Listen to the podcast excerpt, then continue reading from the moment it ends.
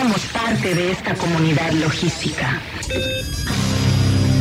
Somos lo que siempre nos propusimos. Hemos logrado llegar a donde nadie ha llegado. Somos el punto de acceso, un sistema informativo, una plataforma donde los acontecimientos se develan y la comunicación tiene apertura.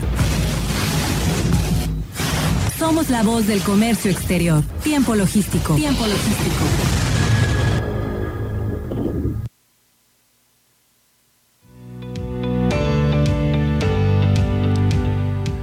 ¿Qué tal? Eh, bienvenidos una vez más a este programa que se especializa en la materia del comercio exterior, de la logística, del transporte, de las aduanas, de los puertos. Tiempo logístico, la voz del comercio exterior. Soy su servidor Paco Tauar y bueno, siempre tenemos eh, eh, este programa nutrido de especialistas a nivel nacional para compartirnos toda su expertise, su conocimiento al respecto. Y bueno, vamos a tener un programa interesante. Eh, vamos a platicar en el tercer segmento. Siempre se ha dividido desde hace 16 años este programa que se vio nacer en esta estación en el 92.9 MHz en Turquesa.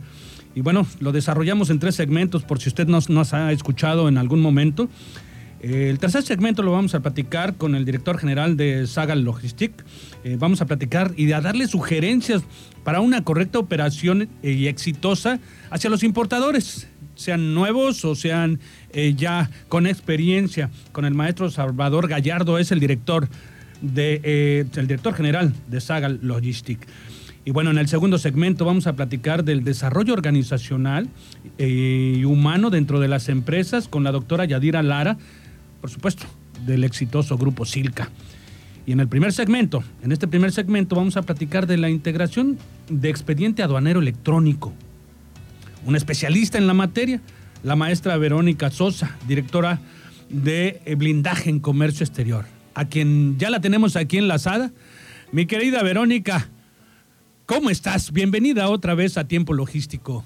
¿Qué tal, mi querido Paco? Muchas gracias muy contenta, muy feliz de estar aquí nuevamente con ustedes y bueno, compartiéndoles información importante, ¿no? Que para muchos pareciera ser que es el día a día, sin embargo, pues en ese día a día suele suceder que de repente eh, puede darnos un tipo o estilo ceguera de taller en el cual perdemos de vista eh, cierta información importante, sensible, que nos pueda llevar a tener alguna problemática, ¿no? Y, y pues gracias a Dios todo muy bien y compartiendo aquí esta información con ustedes. Pues bueno, muchísimas gracias, de verdad sabemos que personalidades como tú, tiempo es los que les falta para poder eh, pues desarrollar tantas cosas que a ustedes les gusta.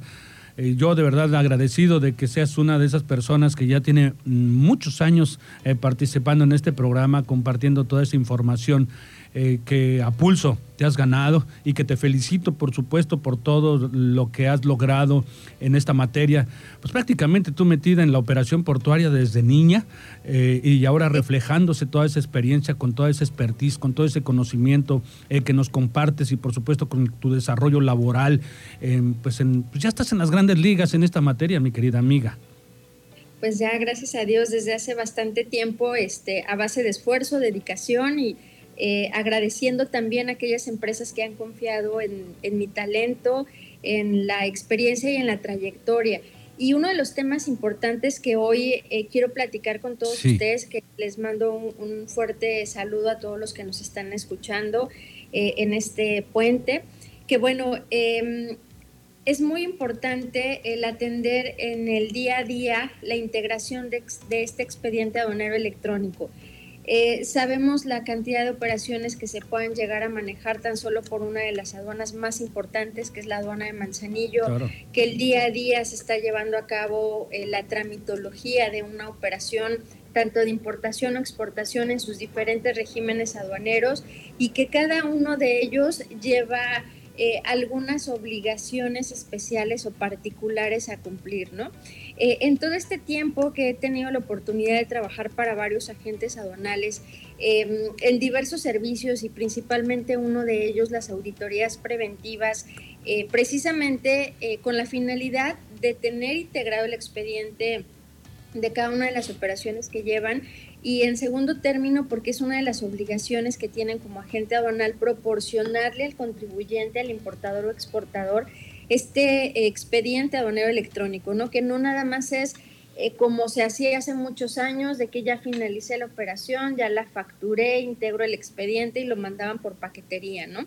Ahora eh, hay cierta documentación que se genera de manera electrónica eh, o de manera digital y dependiendo del tipo de documento es como se debe de resguardar. He observado con el transcurso de los años que en algunas ocasiones pudiéramos caer en un área de confort y pensar, tengo el expediente, tengo la información, está en mi sistema, está en mi servidor, mi, eh, software pues resulta ser robusto en el cual genero el pedimento, queda resguardado por el tiempo, un periodo de caducidad de prescripción de cinco años, que es el, periodo que, que pide la autoridad, ¿no?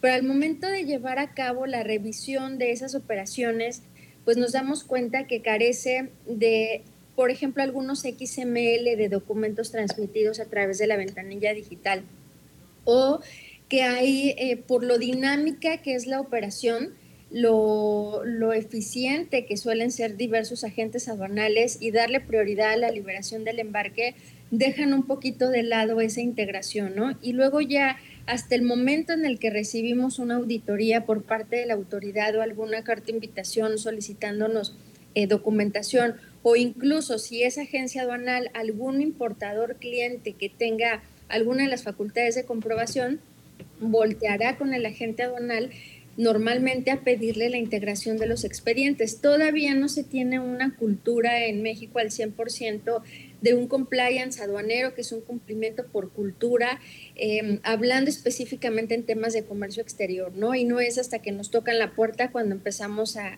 trabajar.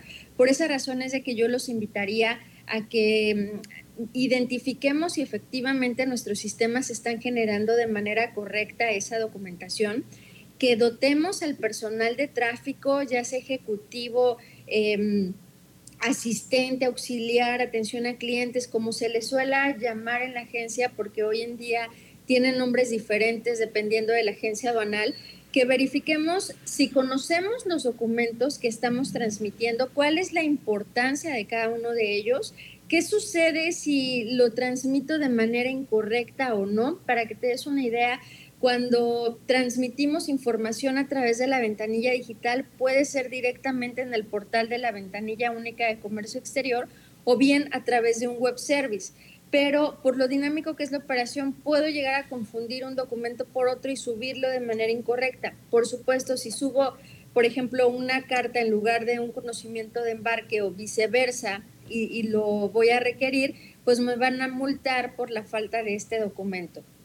O eh, la información relativa al valor, ¿no? Si va mal y no tengo el documento que soporte, que es una carta traducción factura en términos de la regla 318, pues resulta ser que, la autoridad me, me, lo puede desconocer, esa información relativa al valor y también es una multa eh, pues bastante interesante, ¿no? Y bueno, una vez que finaliza, se genera el sistema y se van guardando eh, en servidores, en unidades servidores, expediente. Al momento de llevar a cabo una auditoría aleatoria y, no tan este como que del 4 al 5 y 6 y luego el 8 y el 9 son los que se me antoja revisar, no.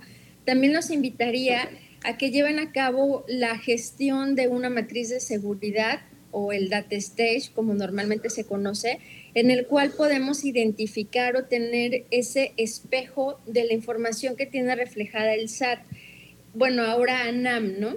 En donde recibiremos de manera eh, mensual por un periodo de tres años en vía correo electrónico la información de los pedimentos que estamos tramitando en el mes inmediato anterior. Esto lo puede solicitar el importador, el exportador o el agente aduanal. ¿Solo tres años?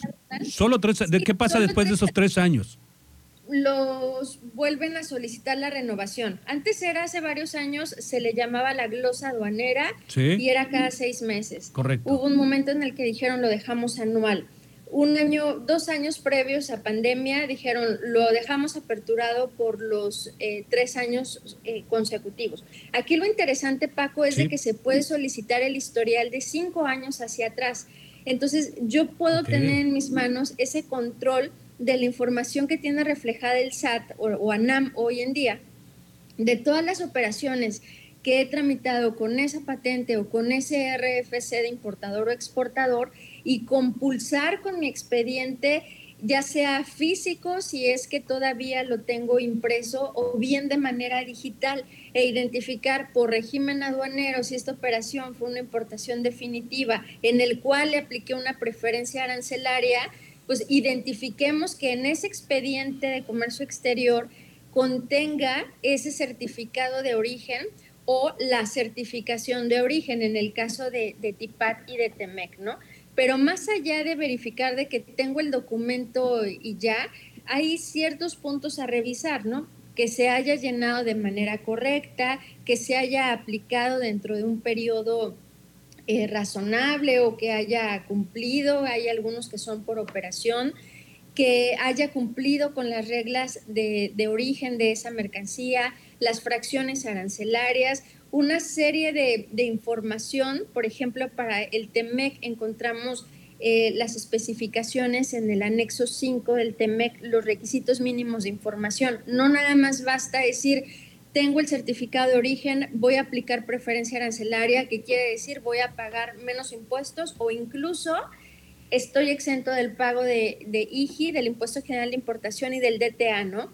Que pudiera resultar padre, pero ¿qué pasa si ese documento carece de cierta eh, información necesaria o no estaba completo o no venía con la firma o lo que nos mandaron fue un borrador y nunca nos mandaron el original, no lo tenemos en nuestro poder. Bueno, en facultades de comprobación, la autoridad cuando identifique que en el data stage hay un número de pedimento en el cual le declaré un identificador para aplicarle preferencia arancelaria, pues me va a pedir exhibir ese documento, ¿no? Aunado a que principios de año tuvimos una reforma en el cual pues ya piden también ciertos, ciertas características para los certificados de, de, origen que tenemos que presentar, ¿no? Lo habían dejado un poquito relajado.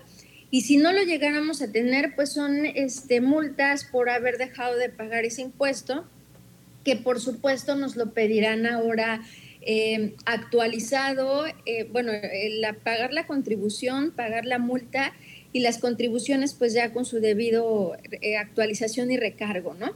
Otro de los puntos que me ha tocado analizar y, y, con mucha frecuencia es el tema de la manifestación de valor y la hoja de cálculo, estos dos documentos, si bien es una de las obligaciones del importador, se ha dejado eh, del lado de la gente aduanal, porque la tecnología ha facilitado que la gente aduanal genere estos documentos, está bien, pero yo les digo, eh, tengamos la certeza de que la información que genere el sistema es la correcta, porque al final un sistema puede ser el mejor del mundo, asemejémoslo al mejor vehículo de la marca más prestigiada que se imaginen, pero si va a andar por una calle empedrada, pues como que de qué me sirve este, tanta potencia, ¿no? O tanta, tanto vehículo si no lo voy a utilizar para correr bien. Lo mismo pasa con los sistemas. De nada me sirve tener eh, el sistema más este, eh, fortalecido, que haga maravillas, si no voy a tener las personas indicadas detrás de, ese equipo de cómputo probablemente que va a alimentar un sistema. Y resulta ser que las manifestaciones de valor pues normalmente se generan como que en automático sin analizar la información que vamos a llevar. Entonces, ¿qué sucede? No? Que en las reglas generales de comercio exterior 2022 que ya fueron publicadas, ya no está el formato de la manifestación de valor, ya no está en el, en el anexo 1 lo cual quiere decir que próximamente estarán liberando la funcionalidad de realizar la manifestación de valor electrónica, que ya no es, sí existirá un web service, por supuesto que sí, pero ahora ya tiene una multa este documento, ¿no? Hasta el día de hoy se tiene que seguir presentando en el documento que conocemos desde hace varios años. Pero perdóname por interrumpirte, perdóname por interrumpirte. Este, mm, ¿y qué me dices en cuanto a toda esta materia del famoso y bueno, que está de moda ahorita el tema del CFDI? Ok, em, para el tema de los CFDIs hay diferentes, eh, digamos, normatividad, porque tenemos los CFDIs con el complemento carta aporte, que ese es otro tema. Tenemos el CFDI con complemento de comercio exterior, que también es importantísimo, se aplica sobre todo eh, para las exportaciones, en el cual, pues bueno, si cumple con los requisitos, si voy a hacer una exportación de manera definitiva de mercancía que ya enajené, no voy a presentar un documento como se utilizaba anteriormente, que así lo decía la ley aduanera, que expresa el valor de las mercancías, ¿no? Sino que ahora debe de ser un CFDI que, que declare. Y este documento sustituye al acuse de valor que vamos a presentar. No podemos o no se puede exigir que se utilice también a la importación, aunque la redacción del artículo 36, fracción primera, inciso A, así lo indica, el CFDI o documento que expresa el, valor de las mercancías, no podemos obligar a, los otros países, a los demás países, a, a China, Vietnam, Japón, etcétera, a que nos manden una factura con CFDI, ¿no? Porque eso,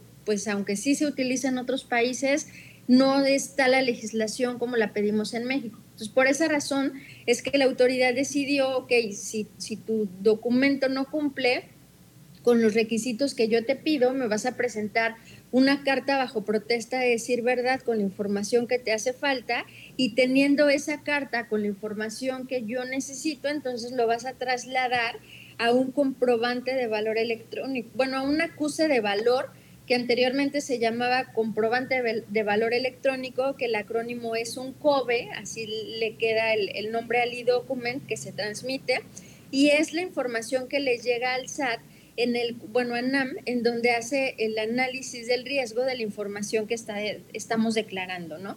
De qué mercancía, quién le compré, en qué unidades de medida, a qué precios y demás. Y es un documento tan importante que si llega a tener algún error, pues bueno, la multa es este bastante importante, ¿no? También. Bien, Vero, eh, antes de que eh, continúes, yo quiero pues, darte una sorpresa. Hay una persona que te manda saludos afectuosos, eh, independientemente de que te dice, dice que te admira. ¿Sabes quién es?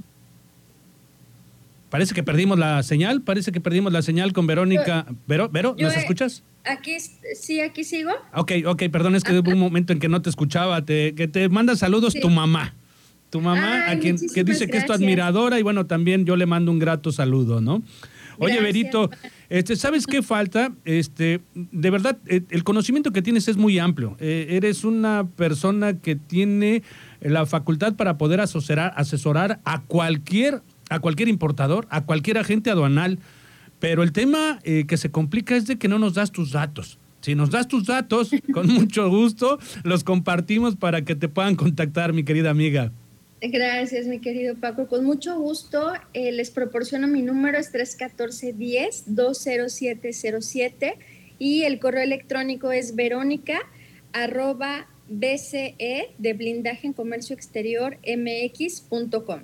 Pero pues, yo estoy seguro, que tú y yo llegamos a hacer programas completos. O sea, yo sé que te sigues todo el programa para platicar de este tema.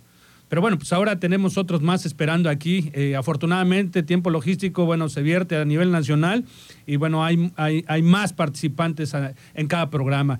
Yo bien agradecido contigo porque participes en él y bueno, pues espero que, que en mayo tengamos otra colaboración tuya, mi querida amiga primeramente Dios, gracias por la invitación y bueno, eh, en esta ocasión el, compartir este espacio también con los siguientes este, invitados, pues también les mando un, fuerte saludo y, mucho éxito a ambos. Muchas gracias. Muchas gracias a ti, mi querida Vero.